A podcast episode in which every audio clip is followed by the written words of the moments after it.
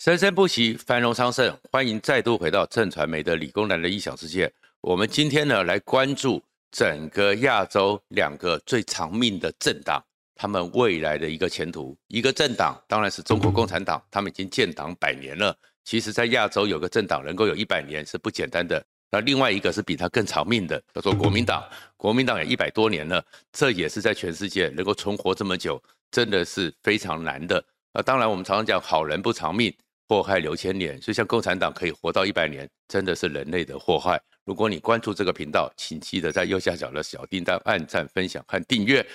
那当然，其实习近平绝顺利的通过了二十大，他的第三任，他的万年领导也要开始。中国共产党和中国会走向何方？全世界都在关注，因为它实在太大了，它的力量实在太多了。而且它的资源其实也是很复杂，所以它有什么状况，全世界都会或多或少的受到很多的影响。而另外一方面呢，共产党会怎么走不知道，但是很快的，大家看到国民党大概真的快要站不起来了，因为国民党简直是昏聩到不知今夕是何夕。我们常常说一个人哦，热热脸贴冷屁股哦，只是自讨无趣，但是哦。明明对方哦都已经摆出了嫌恶的态度了，你还要跪下去，那真的就是让人家看不起。为什么这样讲呢？习近平在这一次的二十大，全世界都发现他真的是豁出去要干，豁出去的结果就是说，他完全的彻底的打脸了国民党。习近平在他的一个一个小时五十分钟的讲话里面，完全不提四个字。国民党心心念念，以为只要有那四个字就可以当通关密码的“九二共识”，习近平完全不提。而完全不提的话，就代表着习近平已经决心否定“九二共识”。这个情况之下，习近平讲的是，他绝对不承诺会用放弃用武力来解决台湾问题。他的认为的，他的中国祖国一定会统一，而且必要完成统一。而且习近平还宣誓，他不排除不排除采取任何可能的手段。这个情况出来之后，习近平已经向普丁二点零了。普丁的二点零不排除任何手段，包含了使用核弹。所以全世界对于习近平这么强硬的讲话，都感到非常的需要密切注意，做好各种的准备。而在这个时候，国民党还傻傻的针对二十大，根据过去这二三十年的传统，还发了贺电。贺电里面还在讲说，在九二共识之下，这不是完全的打脸吗？所以央视给国民党很难看。央视呢，直接在宣称的时候是台湾地区的政党也发出了贺电。国民党在中国大陆那边，从过去央视说你是要饭的。到现在把你看成只是一个区域的地域区的一个小小的友善政党，国民党真的是难难看了。而这个难看里面，其实最重要是中国的态度已经告诉了国民党，过去三十年，国民党一直希望在两岸之间所谓的创造性模糊，现在中国共产党中南海已经决定没有这回事了。先回到习近平那个讲话。其实，在十九十月十六号，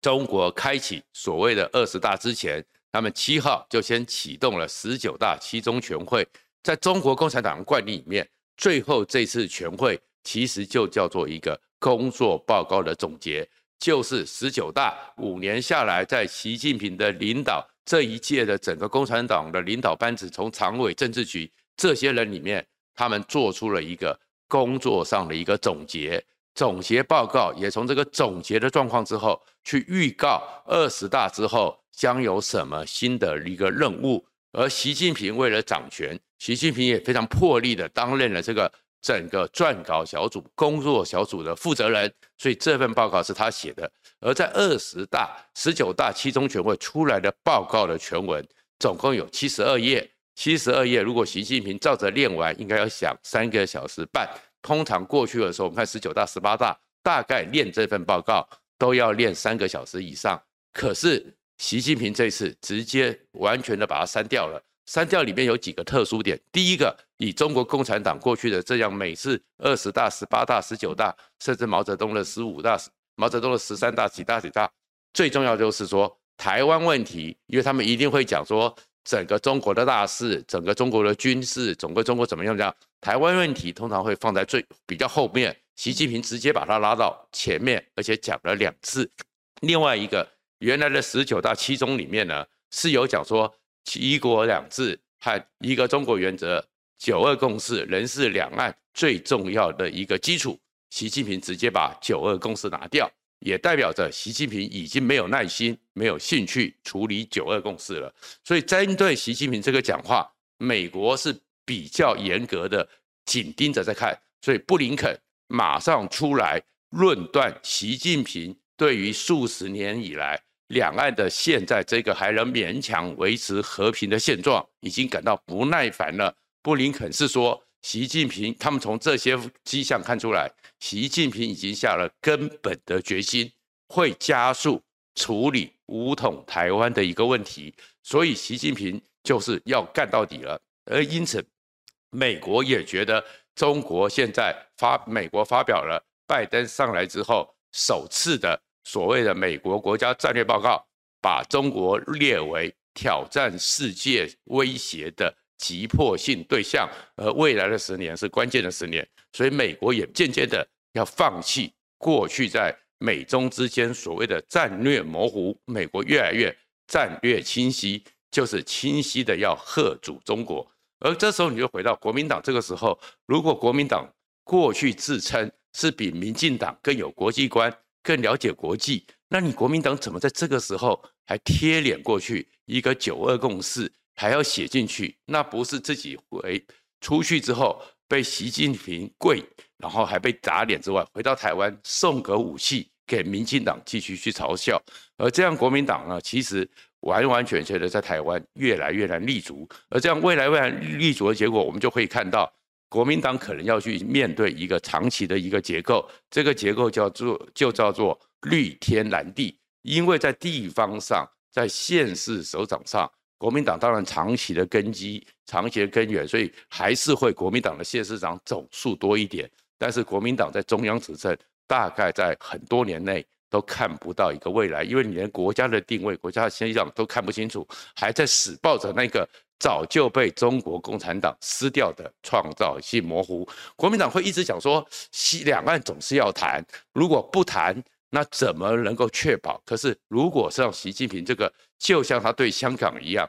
能够把五十年不变直接撕掉，一国两制变成一国一制，这样一个霸道的，被美国参议议国会议员。包含是澳洲，包含是欧洲议会，直接讲做做流氓独裁者这样一个人，你怎么可能去跟他谈呢？创造性的模糊，国民党要去思考。过去他们以为说可以确保两岸从一九九零年代到现在为止将近三十年这样一个概念，其实是不存在的，因为对象已经不同了，整个环境也不同了。创造性模糊之所以会起来，是因为当。两蒋过世，到了李登辉上来的时候，两岸之间总是不能一直维持着过去数十年这样一个兵戎之间，所以李登辉也会想要对谈。李登辉他最好的一个战略顾问曾永贤带着张荣丰，透过日本就是叶剑英的儿子叶选宁的安排，悄悄地进到了北京，在北京见到了当时中国国家主席杨尚昆。双方做了一个沟通，对于两岸的一个情况，在怎么样在现状之下，大家来互相的一个温和、温和和稳定的一个交流，而这个交流呢，最后就促成了，最后就是整个像苏志诚，然后跟那个曾庆红在香港密会，然后就慢慢的促成了孤汪会谈。可是孤汪会谈里面，因为其实真的两岸之间有过去太多的历史恩怨，所以呢。就所谓的一个创造性模糊，这这次创造性模糊呢，就是你说你的一个中国，我也说我的一个中国，但是你的一个中国叫做一个中华人民共和国，我的一个中国叫做一个中华民国，大家就是心照不宣，也不会特别去宣布，特别去对呛，这个叫做创造性的模糊。而这样一个创造性的模糊呢，后来是因为一九九六年，台湾人已经决定。不要再受困于传统的，就是来自于军事武力之下的传统的定义的主权概念，而是用人民来决定的人民主权。我们在一九九二年有了自己地区选出的立法权，民意代表。一九九六年选出了自己的总统，人民主权确立，台湾其实就已经是符合现代国际法所有的定义里面的主权独立的现代化民主国家。在这个形势之下，当然当时的时候，江泽民他们无法对内交代，因为他们对内都宣布中华民国早就灭亡了，怎么突然之间还选出个总统？所以打了一个九六飞弹危机，而这个飞弹危机之后，也造成了跟李登辉时候的一个紧张。孤湾会谈也因此中挫。后来陈水扁上来之后，其实陈水扁也想要去做缓和，所以陈水扁曾经要邀江泽民喝茶，但是江泽民也没办法退。后来就碰到了胡锦涛。胡锦涛到底是比习近平这种哦靠着身份、靠着家世起家的贵族是不一样。胡锦涛是团派，跟李克强一样，就是有读书的。有国际概念的人，所以到胡锦涛的时候，慢慢的就想说这个问题，他如何在邓小平的一个原则之下，就是因为邓小平的夜九条，或是先前所促成的所谓的这个创造性模糊之下，不要这么的剑拔弩张，慢慢的让时间让后代子孙去解决。所以胡锦涛开始暗示着可以透过什么状况跟台湾来谈，而跟台湾来谈，陈水扁也想谈。所以那时候也有陈水扁的密使，也有胡连战的密使，也有宋楚瑜的密使。其实那个时候还是一个创造性模糊的一个时代。而这个创造性模糊，你看最后二零零五年，从萧万长先去，江炳坤破冰之旅，最后连战宋楚瑜，台湾开始跟中共的共产党最高层有直接的对谈。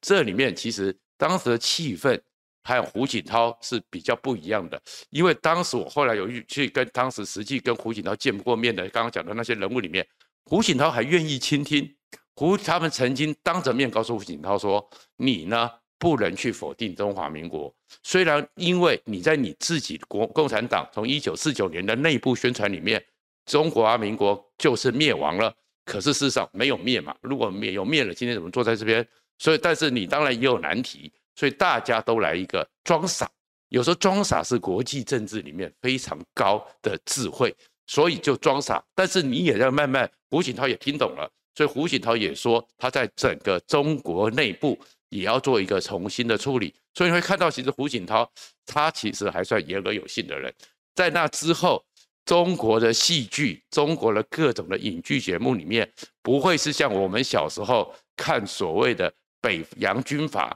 他们其实里面内部的时候，各种戏剧都把国民党非常的丑化，非常的丑化，看起来就是大老粗，看起来就是没文化，看起来就是贪官污吏，看起来就是地方恶霸。开始你会看到走向共和这些中国的戏剧里面，开始把中国国民党曾经承认国府的那个时代，而那个时代里面有很多人，那个时代里面他们抗战也是真正的去打。他们也是真正的在牺牲，慢慢的去平复掉过去的时候，整个他们内部宣传里面，中国国民党还有中华民国政府在中国那三十四年里面，其实不是想象中的这么糟糕，想要做个平复，这是胡锦涛，所以当时的时候